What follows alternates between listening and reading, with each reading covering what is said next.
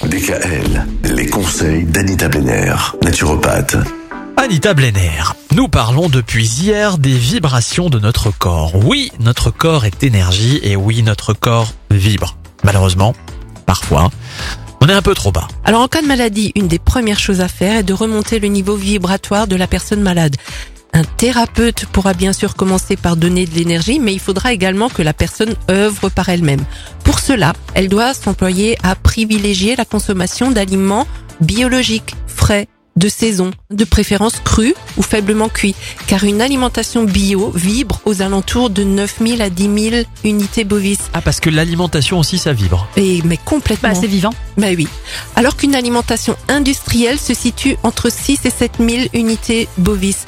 Donc l'une apporte de l'énergie tandis que l'autre en pompe pour être digérée. Il faut également boire de l'eau énergétisée. Dans ce but, on peut avoir recours à un magnétiseur ou verser un peu de jus de citron bio dans une bouteille. On peut l'agiter en secouant la bouteille ou en passant l'eau au mixeur. L'essentiel étant de lui donner un mouvement. Et là, on l'énergétise.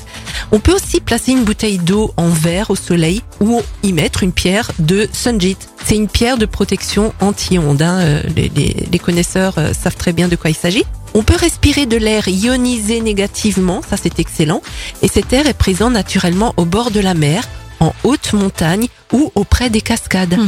Donc dans les habitations, il est possible d'utiliser une lampe de sel et pratiquer une activité physique. C'est également très important, comme le, le mouvement, la musique rythmée. Et vivre dans une habitation et un lieu de travail présentant un bon niveau vibratoire, principalement aux endroits où l'on stationne le plus longtemps.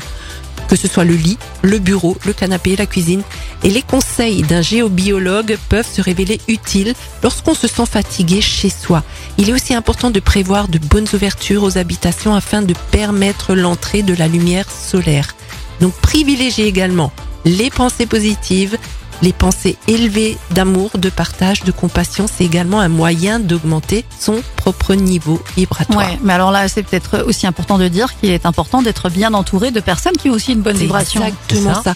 Et on le sent quand une personne ne vous correspond pas. On dit, je la sens pas, on n'est pas sur la même Mhm. longueur d'onde. Et c'est vrai que C'est le cas. ça répond à ça. oui. Oui, Alors si on n'est pas bien au travail, le géobiologue, il peut nous aider aussi si notre patron vibre pas bien? Tout à fait. Ah Ou bon alors peut-être aller lui en parler directement, hein, Mika. C'est peut-être le moment de faire passer le message. euh. Euh, Je vais y réfléchir. Oui. Demain, on va parler un peu de notre cerveau. Oui. Parce que lui aussi, il vibre. Oui. Les ondes cérébrales, il paraît que c'est important. Très. À demain.